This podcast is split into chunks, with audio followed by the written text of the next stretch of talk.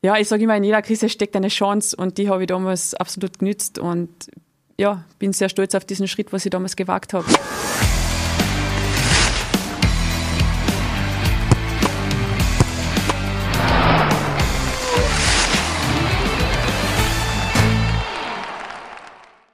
Herzlich willkommen zum Sportrapport, dem Sportpodcast des österreichischen Bundesheers. Heute zu Gast Frau Zugsführer Magdalena Lobnick. Servus. Hallo. Und äh, nicht nur, dass du da bist, sondern du hast auch äh, Gepäck mitgenommen, du hast eine Bronzemedaille aus äh, Tokio mitgenommen. Herzliche Gratulation auf jeden Fall einmal äh, dazu. Erzähl einmal, wie war das äh, für dich, endlich diesen großen Traum zu erfüllen? Ja, danke schön erstes einmal. Und ja, äh, wie war das für mich? Riesengroße Erleichterung. Also ganz eine große Last ist von meinen Schultern abgefallen, wo ich da durchs Ziel gefahren bin. Und ja, riesen, riesengroße Freude. Und jetzt, wie sie da noch so da liegen sieht, kann ich fast gar nicht glauben. Also es ist natürlich ein Lebenstraum, was da in Erfüllung geht. Wie lang kannst du ungefähr beziffern, ähm, dass du dich explizit für dieses Ziel vorbereitet hast? Wie viele Jahre harte Arbeit ist da hineingegangen, damit du dir diesen Traum der Olympiamedaille erfüllen kannst? Ja, also ich ruder ja mittlerweile schon seit 15 Jahren, ähm, aber so explizit, dass man auf so eine Olympiamedaille hinarbeitet, war jetzt sicher seit Rio, so wo es realistischer geworden ist. In Rio war ja Sechste und das war ein bisschen enttäuschend, aber für die nächsten Spiele wollte ich absolut besser abschneiden. Und ja, ich sage mal, in den letzten fünf Jahren ist das richtig, richtig konkret geworden. Wie ist es dir im Verlaufe des äh, Wettkampfs gegangen? Ähm, du hast ja sicher mitbekommen, es geht gut, äh, du fühlst dich gut. Äh, wie kann man sich das ungefähr vorstellen? Bekommt man damit, ich kann das, ich mache das jetzt? Ja, ich bin mit einem riesengroßen Selbstvertrauen natürlich äh, nach Tokio geflogen. Ich habe gewusst, wir haben einfach keine Fehler gemacht in der Vorbereitung und das hat mir einen riesengroßen Boost gegeben und dann bin ich ja unten das erste Rennen gefahren und habe da gleich einmal die zweitschnellste Zeit gebracht. Und die Vorlaufzeiten tut man natürlich ein bisschen vergleichen im Rudern, obwohl es ja Outdoor-Sport ist und man immer vorsichtig sein muss. Aber ja, das hat mir natürlich dann noch einmal jetzt halt mehr Selbstvertrauen gegeben und da gedacht, okay, jetzt einfach nur cool bleiben und die einzelnen Läufe halt abarbeiten, bis ich ins Finale komme und dann halt volle Attacke. Und wie bleibt man da cool? Ich meine, ich, kenne das jetzt aus meinem Sport, dem Schwimmen, aber wie schafft man das, wenn man da jetzt die zweitschnellste Zeit eben, wie du gesagt hast, im, Vorlauf hat und dann macht man sich schon Gedanken und man sieht, es ist realistisch. Wie bleibt man da cool und äh, lässt sich nicht wahnsinnig machen vom Umfeld, von der Erwartung, von der eigenen Erwartung vielleicht? Wie hast du das gemacht? Ja, das war natürlich nicht ganz einfach, weil es war ja Viertelfinale, es war das Halbfinale. Das Halbfinale war natürlich richtig schwer. Also da habe ich gegen Damen antreten müssen, die alle vier, Finale halt gut gewesen wären und das zu überleben war natürlich einmal der Hauptkampf. Es war wie ein kleines Vorfinale und ja, da kommst du ganz schnell wieder runter von dem Flow, in dem was man halt vorher drin ist und da ist dann sehr große Nervosität und Angst drinnen und ja, aber dadurch kriegst du einen Fokus eine fürs Semifinale und dann natürlich auch fürs Finalrennen. Und wie war das im Semifinale dann ähm, selbst? Das war ja ähm, härter auch äh, für dich. Und wie geht man dann, wenn man das dann geschafft hat, man weiß, man ist im Finale, wie geht man dann in dieser Situation damit um? Ja, das Semifinale war natürlich hammerhart und das war auch klar von den Namen her, dass das äh, richtig zach werden wird und ich bin das auch nicht sehr gut gerudert. Also bis die ersten tausend, die waren eigentlich ganz gut, aber bei den zweiten tausend bin ich dann ein bisschen schlampert über die Wellen gekommen. Eigentlich, was mir ganz gut liegen sollte, da habe ich überhaupt keinen Vorteil daraus ziehen können und ja, das hat mir dann so richtig wachgerüttelt fürs Finalrennen. Bin dann leider auf die Außenbahn gerutscht durch meinen dritten Platz im Semifinale und war dann schon ein bisschen so nervös und dachte, boah, na, ich will kein Déjà-vu von Rio. In Rio war es ganz gleich. Da bin ich ja im Semifinale Dritter geworden und war auf der Außenbahn. Und da kriegst du halt vom Rennen wenig mit, außer durch die Konkurrentin, was du halt neben dir hast. Aber du bist halt quasi immer auf der Außenbahn, halt im, im Außenfeld. Und dann habe ich aber versucht, das irgendwie ins Positive für mich zu ziehen und habe gedacht, na, was das, vielleicht ist es gar nicht so schlecht. So kann ich mich auf mich selbst konzentrieren.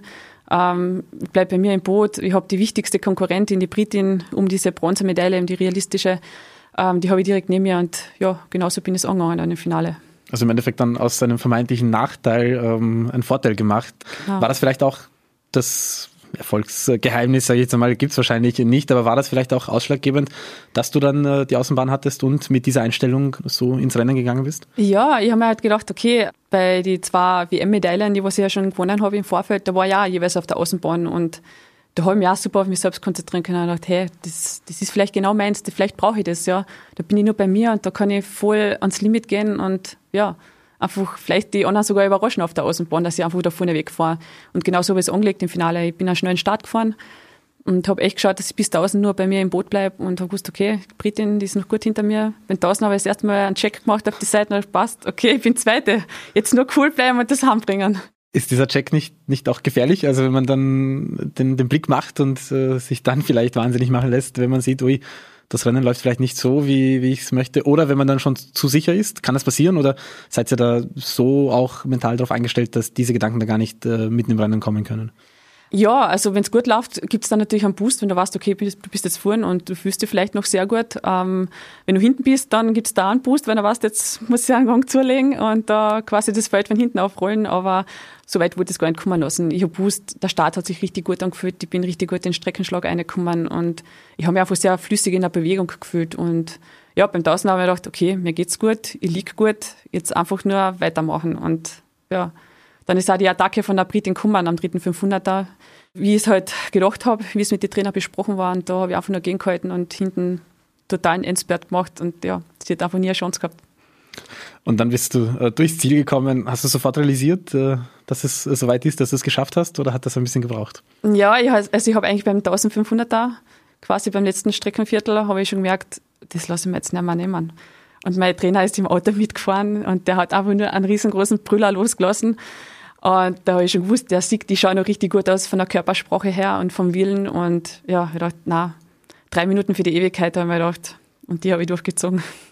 Also drei Minuten quasi, die, die Minuten, was am allermeisten wehtun, quasi im Ruderrennen. Und ja, ich bin dann übers Ziel, oder über die Ziellinie gefahren und habe natürlich sofort einen äh, erleichternden Schrei halt losgelassen und habe dann kurz innegehalten und gedacht, scheiße, jetzt habe ich mich voll gefreut. Sorry für den Ausdruck, aber äh, jetzt habe ich mich voll gefreut, vielleicht stimmt's gar nicht und habe dann gewartet aufs Display auf der Seite, bis da der Dreier erscheint und dann war es die Realität, ja. Es hat einfach gestimmt und die Erleichterung war einfach so riesen, riesengroß, das kann man sich gar nicht vorstellen. Ich äh, kann nur ähm, mir versuchen vorzustellen, was für Emotionen in diesem Moment äh, durch dich äh, durchgegangen sind. Wir haben es dann auch im, im Fernsehinterview gesehen, wie emotional du warst, wie glücklich du warst, dass es äh, geklappt hat. Welche Eindrücke sind dann nach äh, dem Medaillengewinn ähm, auf dich eingeflossen? Was hast du alles äh, erlebt und, und wie hast du das alles wahrgenommen? Ma, die schönste war eigentlich die ganzen Teammitglieder, es waren so viele Leute vom Olympic-Team Austria da, die haben sich alle so für mich gefreut. Da waren meine Konkurrentinnen, ja. Es hat mir jeder umarmt und gesagt, hey, Glückwunsch, congrats. Das war einfach so schön zu sehen, dass eigentlich, es, es hat mir jeder diese Medaille vergund einfach, ja. Und das, das war so hart erarbeitet und jeder weiß, dass ich da eingesteckt habe und ja, einfach schön zu sehen, dass die Freude so groß ist. Ja. Was glaubst du, verändert sich jetzt äh, für dich durch äh, den Medaillengewinn? Ma, ich fühle mich noch immer gleich wie vorher, aber ja, ich bin natürlich voller Stolz, das geschafft zu haben. Ich habe ein Stück Sportgeschichte für Österreich geschrieben. Das erfüllt mich sehr mit Stolz und ja, andererseits bin ich auch sehr traurig, dass diese Reise jetzt zu Ende ist, diese Road to Tokyo. Ähm, die ist jetzt vorbei und gestern war ja die Abschlussfeier die offizielle. Und da war ich schon ein bisschen emotional, muss ich ganz ehrlich sagen. Ähm, es war doch so ein Lebenstraum, den man jetzt gelebt hat. Und ja, jetzt muss man schauen, dass man sich ein anderes Ziel steckt, in welcher Form auch immer. Ähm, ja, bin natürlich neugierig, was jetzt die Zukunft bringt auf die weiteren Ziele, da kommen wir gleich, da lasse ich dich natürlich ähm, nicht äh, raus, aber in diesem ganzen ähm, Tokio Olympische Spiele Paket gehören natürlich auch verschiedenste Empfänge und ähm, wahrscheinlich auch in der Heimat dann noch ähm, gut gefeiert und zurecht gefeiert. All diese Dinge, wenn du da siehst, wie viele Menschen ähm, für dich mitgefiebert haben, dich unterstützt haben, ähm, wie nimmst du das wahr? Ah, es war echt überwältigend. Also ich war, das erste Mal war ich schon am Flughafen sprachlos, so viele Leute da gewartet haben in der Halle. Es war so schön in diesem Moment. Natürlich waren ja, wir waren ja mit die Judoka, mit zwei anderen Medaillengewinner, waren wir da am Flughafen und die ganze Halle war voller Leid und alle haben sich so gefreut für uns. Das war so schön zu sehen, dass dieser gemeinsame Gedanke, diesen Erfolg zu feiern und äh, das zu teilen, das war einfach wunderbar. Und natürlich dann daheim waren natürlich auch noch zwei schöne, sehr, sehr schöne Empfänge und ich habe auch immer drinnen in den Augen gehabt, weil es ist so schön, so herzlich empfangen zu werden und jeder weiß eben, was du da durchgemacht hast und ja, dass die Leute das dann mit dir teilen, das ist, ja, es gibt nichts Schöneres, ich glaube. Du hast vorher auch den Zusammenhalt angesprochen, auch intern im Team und du hast ja schon Erfahrung ähm, zum Beispiel aus äh, Rio. Ähm, wo siehst du da den Unterschied äh, zu den Spielen 2016 und jetzt 2021 eben die 20er Spiele, vor allem unter den Umständen und ähm, der schwierigen Situation, die wahrscheinlich für viele in der Vorbereitung nicht einfach war. Wo hast du da ähm, Unterschiede wahrgenommen?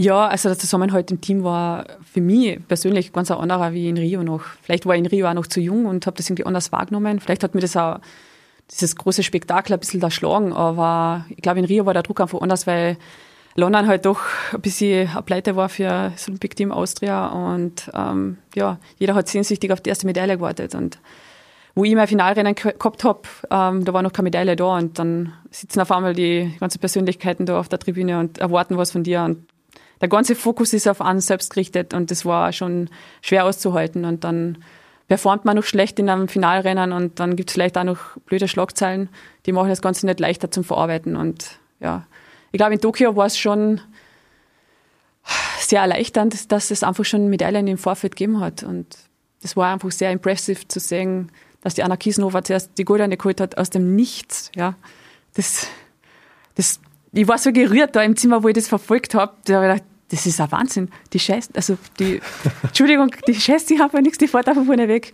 Die war so mutig, das hat mir so imponiert. Und dann die Judoka, also Silbermedaille und Bronzemedaille, ich dachte, bah, hey, wir haben es absolut drauf. Wir sind zwar ein kleines Land, aber wir können da vorne mitfighten. Und das, das hat mir einen irrsinnigen Auftrieb gegeben für mein Finalrennen. Gibt es dem Ganzen eine Dynamik, die vielleicht vorher gar nicht kalkulierbar war, die man vielleicht auch gar nicht künstlich irgendwie erzeugen kann, dass, dass das Team dann zusätzlich noch so motiviert ist, wenn eben gleich zu Beginn solche Erfolge sich schon einstellen? Ist das etwas, was, was du wirklich gefühlt hast dort? Ja, ich glaube absolut. Also da war jeder in so einem Flow drin und du hast richtig gemerkt, hey, die trauen ja das auch zu, ja, es traut ja jeder zu. Ich meine, in Rio haben sie mir das auch zugetraut, aber diesmal war es einfach so reell und jeder hat gewusst, hey, jetzt bring das einfach nach heim. Du bist dann auch nach Hause gekommen, äh, sehr schnell, weil ja die Maßnahmen ähm, das äh, so besagt haben, dass die Athletinnen und Athleten nach ihren Wettkämpfen eigentlich sofort abreisen müssen. Ist das etwas, was du vielleicht auch mit ein bisschen äh, Wehmut gemacht hast? Weil, soweit ich mich erinnere, das war immer, nachdem die Wettkämpfe vorbei waren, war das dann wirklich das Aufsaugen der Spiele, wo man ohne Druck und ähm, einfach nur genießen kann, dass man jetzt dabei ist. Hat das diesmal gefehlt? Ja, absolut. Also du wirst da so aus dieser Welt rausgerissen. Also wie, bei mir war es halt so, dass ich halt quasi am nächsten Tag schon gleich heimgelungen bin oder eigentlich um 5.30 Uhr in der Früh, das muss ich sich mal vorstellen, da einen Medaillengewinn muss man da habt acht stehen und ähm, Abflug bereit sein. Das war richtig heftig, eigentlich mental auch zu verarbeiten, dass man aus dieser Welt jetzt rausgerissen wird, in der man einfach die letzten zwei Wochen halt voll drinnen gesteckt ist, mit alle Emotionen, was so Spiele von, also mit sich bringen halt. Und ich habe dann daheim eigentlich jeden Tag in der Früh sofort den Fernseher eingeschalten und Olympische Spiele geschaut, weil ich einfach noch so ein bisschen Teil des Ganzen sein wollte und ja, das habe ich einfach nur noch so gespürt und habe halt die Österreicher alle verfolgt und angefeiert vom Fernseher und so habe ich das so ein bisschen noch so ein bisschen aufsauen können. Aber natürlich wäre es schön gewesen, vor Ort noch zu sein. Aber natürlich unter diesen Umständen trotzdem gut, dass die Spiele so stattfinden konnten ja. und du deine Leistung auch so zeigen konntest. Jetzt hattest du ein Jahr mehr Vorbereitungszeit. Ähm, das ist von vielen schon als Motiv auch genannt worden, dass ähm, vielleicht Ergebnisse auch so waren. Du hast auch vorher gesagt, dass man in diesen schweren Momenten auch ähm, verarbeiten muss, damit umgehen muss, vielleicht eine negative Schlagzeile, vielleicht einmal ein, ein Ergebnis, das nicht so gut ist. Auch du hattest in der Vergangenheit immer wieder Rückschläge gesundheitlicher Natur, Verletzungen oder eben, wo die Leistungen nicht äh, so waren, wie du es dir gewünscht hast. Ja. Ähm, wie ist es dir in diesen Momenten gegangen und wie hast du es geschafft, dass du dann trotzdem dran bleibst? Also für mich war ja dieser Turnover-Point war ja eigentlich die Heim-WM 2019. Da bin ich ja direkt davor erkrankt und habe dann wirklich absolut nicht meine Leistung bringen können bei der WM, die was eigentlich drauf gehabt hätte. Und das war so ein Dämpfer für mich selbst. Und ich habe gewusst damals, ich muss jetzt was verändern. Ich muss was Grundlegendes verändern. Und ich habe es auch getan. Und bin sehr froh, dass ich diesen Schritt gewagt habe, da mit einem eigenen Team zu trainieren, mit einem eigenen Trainer zu trainieren. Und ja, in späterer Folge ist dieser Trainer ja dann eh Nationaltrainer in Österreich geworden. Und ja, ich sage immer, in jeder Krise steckt eine Chance und die habe ich damals absolut genützt und ja, bin sehr stolz auf diesen Schritt, was ich damals gewagt habe. Und das war sicher ein bisschen das Erfolgsrezept quasi, auch meinen alten Trainer, der damals in dem Jahr ausgestiegen ist, wieder zu reaktivieren in Kombination mit dem neuen Nationaltrainer. Und ja, letztes Jahr die Verschiebung der Spiele, die war natürlich auch eine große Chance für mich, weil wir haben ja das Training umgestellt und wir haben aber gemerkt, auch letztes Jahr bei der EM, bin ja Zweite geworden im Herbst, dass ich einen guten Speed habe, aber irgendwie fällt so richtig der Max-Speed. Ähm, und wir haben dann wieder adaptiert, das Training im Winter und ja, haben jetzt richtig, richtig fein Richtung Spiele arbeiten können und ja, es ist einfach alles aufgegangen. Wir haben keine Fehler gemacht. Das heißt auch die Situation wirklich optimal äh, genutzt, aber das war den Mut angesprochen, dass man da Veränderungen setzt. Das kann natürlich auch nach hinten losgehen und wenn man nicht mehr so viel Zeit hat, muss man auch mit diesem Risiko leben. Wie hast du diese Entscheidung getroffen, dass du was verändern musst? Also wie geht es in diesem Moment, wo du sagst, okay, ich muss das jetzt machen, weil sonst äh, keine Ahnung, sehe ich vielleicht keinen Fortschritt. Also wie, wie entscheidet man sowas?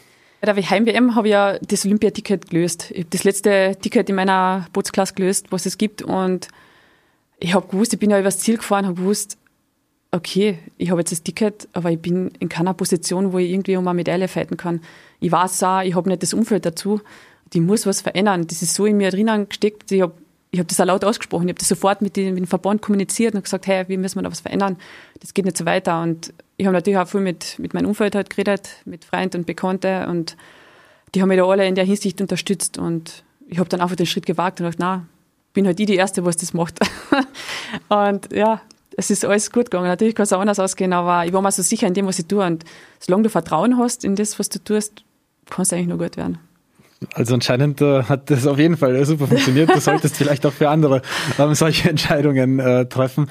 Ähm, du hast auch das Umfeld angesprochen dein Erfolg war jetzt historisch, ja. Also das ist auf jeden Fall für den österreichischen Rudersport äh, Sportgeschichte. Jetzt ist die Frage, was würde es brauchen, damit dein Erfolg eben nicht äh, nur historisch bleibt, sondern auch wiederholbar ist, nicht nur von dir selbst, sondern dass auch wirklich der, der Rudersport in Österreich noch äh, weiter aufkommt. Was würde es brauchen? Vielleicht auch angetrieben durch deine Medaille jetzt. Ja, ich hoffe natürlich, dass das ein Motivationsschub für das ganze Team ist, dass man sieht, hey, Österreich kann da auch bei den, bei den olympischen Medaillen halt ganz vorne mitrudern und Natürlich hoffe ich, dass wir ein bisschen mehr Frauen natürlich in meine Fußstapfen halt steigen werden. Das wäre natürlich das, das Allerschönste. Aber ja, du brauchst halt einfach gewisse Jahre, um im Rudersport halt vorne mitmischen zu können. Und wir haben aber ein sehr gutes Trainerteam jetzt da. Die Verbandsführung ist super. Also ich glaube schon, dass alles angerichtet ist, um, um abzuliefern. Aber natürlich die Entwicklung, jeder weiß es, du brauchst im Rudersport, brauchst du sicher acht Jahre, um da quasi im Elite-Sport halt ganz, ganz vorne landen zu können. Aber ich denke, es sind ein paar junge Nachwuchsruderer da, die den Willen haben. Und ich glaube schon, dass jetzt einige Feuer und Flamme sind für, für Olympische Spiele. Merkst du auch, dass, dass dein Erfolg wirklich da auch um, intern im Team was, was angezündet hat? Also, dass da wirklich, ja, äh absolut. Also das Feedback, was ich da gekriegt habe von meinen ganzen Kollegen, das war ja überwältigend. Und ja, ich glaube schon, dass sie jetzt alle irgendwie alles vielleicht so ein bisschen spielen wollen und erreichen wollen. Und ja, ich hoffe natürlich, dass sie es versuchen. Du hast ähm, auf meine Nachricht schon geantwortet, wie ich dir gratuliert habe. Hast du es schon geschafft, auf alle Nachrichten äh, zu antworten? Ich versuche jeden Tag ein paar zu antworten. Ähm, wir sind ja doch durch die sozialen Medien, sind so viele Chats dazugekommen und ja, gestern habe ich gerade wieder ein paar beantwortet, aber ich schaffe nicht alle auf einen Tag und ich wollte mir auch die Zeit geben, wirklich jede einzeln durchzulesen und, und zu antworten und ja, das ist eigentlich voll schön. Das heißt, äh, alle, die äh, zuhören oder zuschauen und die geschrieben haben, aber noch keine Antwort bekommen haben, äh, Geduld, genau. Magdalena ist dran und da kommt auf jeden Fall noch was. Ja. Wenn du jetzt einen Blick in die Zukunft wirfst, du hast jetzt die Folge deiner ähm, Teamkolleginnen und Kollegen angesprochen, die hoffentlich folgen werden, hoffentlich auch noch Erfolge von deiner Seite. Was steht bei dir jetzt noch an, wenn du diesen Traum dir erfüllt hast? Wie denkst du weiter? Wie, wie gedenkst du die nächsten Jahre zu planen? Ja, das ist für die schwierige Frage und das ist echt arg. Seitdem ich da in Wien gelandet bin, bin ich das schon so oft gefragt worden, ob ich jetzt weitermache oder nicht. Und ja, ich will mir die Zeit einfach geben, einfach noch drüber nachzudenken. Ähm, ich bin natürlich, es ist auch hin und her. Also einerseits denke ich mir, wie schwer ist es eigentlich, diesen Moment jetzt zu toppen? Also es gibt natürlich noch Silber und, und Gold, aber die Wahrscheinlichkeit, dass es noch einmal so gut wird, an Tag X, weil man muss sich ja vorstellen, du hast ja jetzt fünf Jahre Vorbereitungszeit und musst an dem Tag, zu der Minuten, muss alles passen, dass du da ablieferst. Also da gehört schon Glück auch dazu natürlich, aber der Körper muss mitspielen, der Geist muss mitspielen und natürlich auch das Umfeld. Und ich glaube schon, dass ich so ein Umfeld habe, wo ich weiß, die unterstützen mich sicher zu 100 Prozent noch einmal weiter. Aber wie gesagt, ich möchte einfach noch mal schauen, was für Gefühle jetzt da sind. Ich möchte natürlich auf mein Bauchgefühl mich verlassen und äh, dann entscheiden. Aber ich habe jetzt noch ein schönes Projekt für den Herbst. Da möchte ich jetzt bei der Coastal Rowing WM mit meiner Schwester im Doppel 2 äh, starten. Einmal ganz was anderes, Küstenrudern. Sicher Adrenalin pur und mal schauen, was wir da erreichen können. Wie ist es dazu gekommen? Ja, wir wollten eigentlich äh, heuer im Herbst bei der offiziellen Weltmeisterschaft im Doppel 2 eventuell starten und die haben es leider abgesagt aus Corona-Gründen und jetzt haben wir Alternative gesucht und haben gesagt, okay, es gibt die Küstenruder-WM. Sie wollen sowieso Coastal Rowing olympisch machen für 2028 gehabt und vielleicht probieren wir das einfach mal aus als, als Gaudepartie. Und ja, einfach mal was anderes machen. Das klingt nach einem super Ziel für 2028, oder? Also ja, dann schauen wir mal. Küstenrudern auf jeden Fall. Ja. Wie ist es, du bist ja im Endeffekt äh, als, äh, ähm, als Ruderin alleine im Boot ähm, und in dem Sinne auch auf dich alleine äh, gestellt, wenn du jetzt auch mit deiner Schwester ruderst, wie ist das, mit jemand anderem im Boot zu sitzen und eben nicht mehr nur auf die eigene Leistung angewiesen zu sein? Ja, also ich habe jetzt vor allem in den letzten zwei Jahren das äh, Doppelzweier-Rudern äh, verstärkt, weil ich einfach gemerkt habe, das tut mir gut. Das ist was anderes für den Kopf, das ist für den Körper, muss ich einfach anders denken, ich muss anders ansteuern und das hat mir natürlich auch, ich glaube, zu dem Erfolg jetzt verholfen. Ähm, aber natürlich ist es ja, ja, das ist eine Mannschaft dann quasi, Mannschaftssport und du musst die abstimmen aufeinander. Im einer, wenn, im Doppelzweier bin ich vielleicht auch ein bisschen Chef in dem Boot, ähm, aber du musst natürlich äh, die anpassen, ähm, muss das gemeinsam halt erreichen und es ist eine super Abwechslung. Ich, ich ruder auch voll gern Doppelzweier und es macht richtig, richtig viel Spaß. Also ist etwas, was dir dann doch liegt auch? Ja, ich bin ja U23-Weltmeisterin im Doppelzweier, bin in meinen Jugendjahren immer Teamboot gefahren und ja, hat, ist alles reizvoll. Also ich fahre gern Doppelvierer.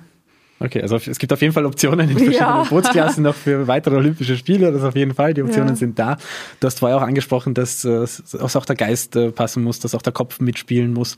Du hast auch in der Vergangenheit ähm, auch unterstützt durch das Bundesjahr, durch die Berufsförderung, auch da was gemacht. Du hast gemeinsam mit mir einen MBA gemacht. Äh, du hast auch ein anderes Studium noch absolviert. Du wirst auch ähm, noch Anspruch haben auf weitere Berufsförderung. Was reizt dich da alles in der Zukunft? Wo würdest du dich sehen äh, beruflich? Was würdest du gerne mal machen, wenn der Sport wirklich einmal in zehn Jahren vorbei sein wird mit dem Rudern? Ma, ja, natürlich überlege ich jetzt auch, in welche Richtung möchte ich gehen und ich möchte heute im Herbst noch eine weitere Ausbildung machen, aber in welcher Form weiß ich jetzt noch gar nicht. Es wird wahrscheinlich irgendein Studium sein, aber es geht sicher in den Sportbereich. Also da liegt doch mein Herzblut drinnen und ich möchte auch meine Erfahrungen weitergeben, vielleicht anderen ein bisschen weiterhelfen in irgendeiner Form. Und ja, mal schauen. Also das lasse ich mir jetzt komplett offen. Mir wollte das eigentlich auf nach Tokio verschieben, welche Richtung es jetzt gehen wird. Aber ich bin natürlich froh, dass ich ein MBA gemacht habe. Das war mir sehr, sehr wichtig, nach Rio ein abgeschlossenes Studium zu haben, um nicht in die gleiche Situation zu kommen, dass ich sage, okay, ich kann jetzt weiterrudern oder ich habe gerade gar nichts sonst. Und jetzt weiß ich aber Studium, ich kann da quasi arbeiten gehen. Aber ja, mir macht der Sport eigentlich noch viel zu sehr Spaß. Also ich trainiere noch richtig gern. Ich ruder richtig gern. Ich war gerade heute wieder am Wasser, das erste Mal seit, seit Tokio und ich dachte, mach, das ist einfach so ein schöner Sport, ich mache das so gern. Das heißt, du bist nicht an dem Punkt, wo du sagst, ich mag das überhaupt nicht mehr sehen und äh, es interessiert mich nicht, nicht sondern ja. hast, äh, ja, ich glaube, das ist ein guter, ein guter Rückenwind äh, für, für weitere Erfolge. Siehst du dich im Trainerbereich auch? Ist das etwas, wo du sagst, äh, bah, da kann ich total aufgehen oder eher nichts? Wo du dich wirklich siehst? Ich denke mir jetzt schon so oft mal im Nachwuchsbereich, ah, ich würde denen so gern helfen eigentlich, ich würde denen auch gern helfen, stark zu werden. Ja, ich möchte ja auch, dass Österreich in, in Zukunft quasi um irgendeine vorderen äh, Platzierungen mitrudert und ja, aber ich glaube, es ist jetzt einfach noch zu früh. Also falls ich dann einmal aufhöre mit Rudern, dann glaube ich, muss einmal weg von, von dieser Welt. Es ist ja doch eine Zelle in sich und ja, einmal schauen, was es noch so gibt. Aber ich möchte natürlich den Rudersport schon in Zukunft unterstützen. Wenn du jetzt zurückschaust, auch ähm, auf dem Weg bisher, wer waren so die Menschen, die wirklich ähm, ausschlaggebend waren für das, was du da erreichen konntest in Tokio, aber auch für, für deinen Weg, für deine Laufbahn bisher? Ma, es ist natürlich absolut die Familie. Ich sage ganz oberster Stelle, die was mich da immer unterstützt hat. Ich bin ja doch auch in meine äh, U23 und Juniorenjahre bin ich immer wieder neue Wege gegangen, habe immer wieder Trainer gewechselt und ich habe einfach immer die Unterstützung von daheim gekriegt. Die haben immer gewusst, okay, das, was ich mache, das wird schon so richtig sein. Und ja, wir haben auch immer neue Wege nicht nur gesucht, sondern auch gemeinsam gefunden. Und natürlich möchte ich mich bei meinem äh, Trainerteam bedanken. Mein langjähriger Trainer Kurt Dreier und auch der Nationaltrainer, der neue, der Robert Zenz, der mich an meinem kompletten Tiefpunkt 2019 ohne zu zögern aufgenommen hat in die Trainingsgruppe. Ohne irgendwie eine Gegenleistung zu kriegen, hat er gesagt, na, du kannst mitmachen. Ich war dann ein halbes Jahr mit seinen unterwegs und das war einfach so schön zu sehen, dass der mir eigentlich quasi blind vertraut. Und ja, natürlich auch meine ganzen Trainingspartner. Also ohne meine Trainingspartner war es nicht gegangen, aber meine Schwester ist sicher die oberste Trainingspartnerin, ohne die war, nie, war ich nie so weit gekommen. Und du hast ja natürlich noch äh, deine Homebase daheim im Völkermarkt, wo du am Wasser bist. Ist das auch etwas, wo du sagst, da immer wieder zurückkommen? Du bist auf der ganzen Welt unterwegs, du ruderst überall, wo man rudern kann auf dieser Welt und da trotzdem wieder zurückkommen daheim und dort am Wasser sein. Ist das etwas, was dir viel gegeben hat? Ja, absolut. Also es gibt kein besseres Rudergewässer wie das im Völkermarkt und es war aber für mich immer wichtig, wegzufahren, um diese Monotonie zu brechen. Das ist immer ganz wichtig. Und ich habe vor allem in den letzten zwei Jahren gemerkt, das tut mir richtig gut, wenn ich immer wieder wegkomme, auch ganz zu neuen Trainingsstätten halt vor und dort einmal meine, meine Runden zirk am Wasser. Und das haben wir auch heuer vor, vor die Spiele gewagt, dass wir ein komplettes neues Wasser, Gewässer quasi nehmen und, und dort halt trainieren. Und ja, es hat gepasst. Also ich habe mich von Anfang an wohl gefühlt und habe es dann aber auch sehr genossen, dass ich die letzten zwei Wochen daheim verbracht habe. Und dachte, Jetzt bin ich dann für Kamark der Straße, da darf ich meine finalen Runden vor dem Highlight meines Lebens der Wahl ähm, äh, ziehen und es hat mir richtig, richtig viel Energie gegeben. Ja. Und es ist auf jeden Fall alles aufgegangen. Vielen Dank, Magdalena. Herzliche Gratulation noch einmal zu dieser Bronzemedaille. Danke. Du hast Sportgeschichte geschrieben. Österreich ist stolz auf dich, äh, natürlich auch das österreichische Bundesheer. Und wir hoffen natürlich auf viele weitere Erfolge, wünschen aber natürlich auch alles Gute für die Zukunft und bis bald. Danke dir. Danke. Ja, und danke auch, dass ihr wieder mit dabei wart beim Sportrapport. Bis zum nächsten Mal. Servus.